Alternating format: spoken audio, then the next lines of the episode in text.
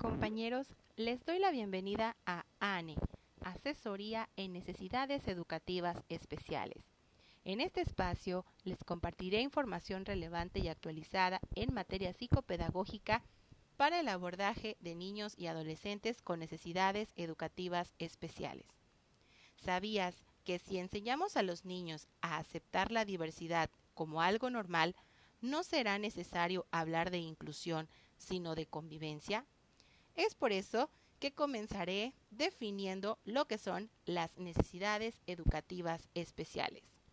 Las NEE e son todos aquellos alumnos que a lo largo de un proceso educativo requieren una mayor atención que el conjunto de compañeros de la misma edad, porque presentan de forma temporal o permanente problemas de aprendizaje. Debemos tomar en cuenta que hay diferentes tipos de necesidades educativas especiales. Es por eso que en este espacio te daré un acercamiento a la clasificación de necesidades específicas de apoyo educativo para la identificación, la actuación y el abordaje de forma integral. También hablaremos de los propósitos de la educación especial, los cuales, en los albores del siglo XXI, la educación especial reconoce la necesidad y pertinencia de una oferta educativa diferente e incluyente que responda a las características de los alumnos y las alumnas con o sin discapacidad y necesidades educativas especiales. Comencemos. El diagnóstico de necesidades educativas especiales es uno de los primeros pasos para el abordaje psicopedagógico y educativo.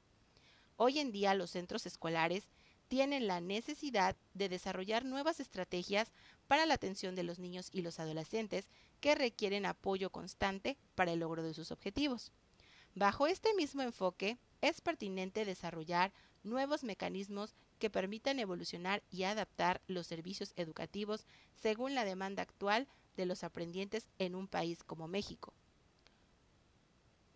En este país, los modelos educativos se ven obligados a incluir en sus estándares aspectos relevantes como la empatía, el uso de las nuevas tecnologías, el sano desarrollo socioemocional y la inclusión, desde luego.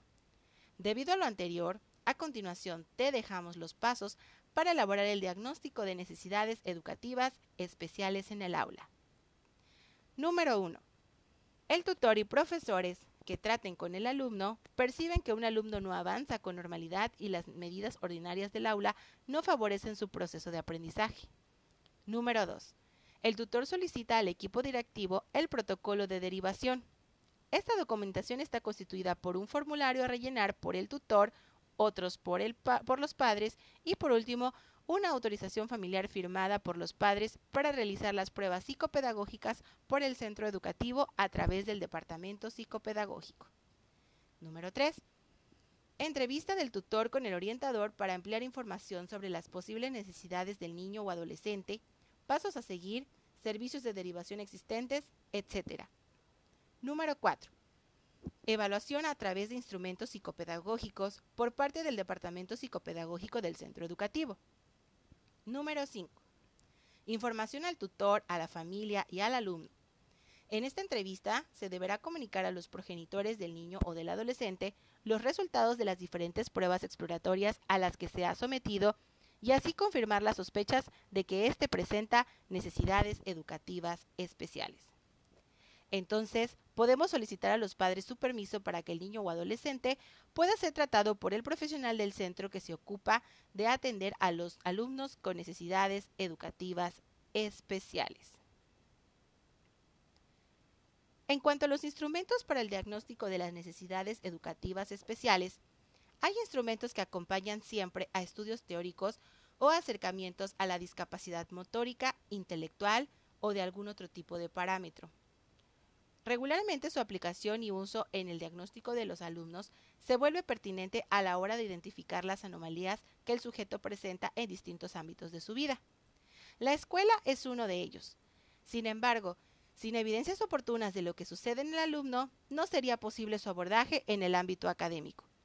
Por otro lado, los instrumentos se pueden clasificar y especializar, atendiendo una amplia gama de necesidades en los niños y adolescentes estas pueden subdividirse en dos grandes ramas, en pruebas estandarizadas que regularmente miden aspectos cognitivos e intelectuales, y aquellas más subjetivas, como las que atienden aspectos emocionales y de personalidad.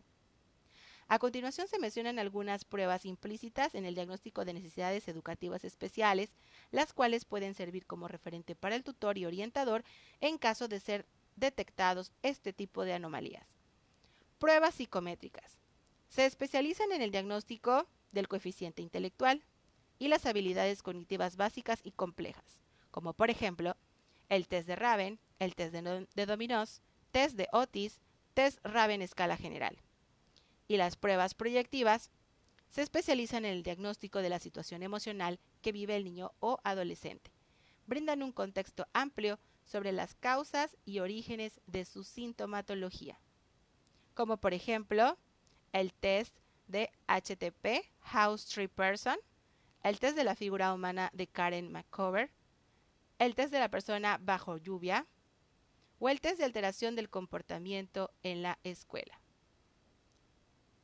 Con todo esto como base, podemos enseñar en grupo, aprender y tener ventajas en los estudiantes.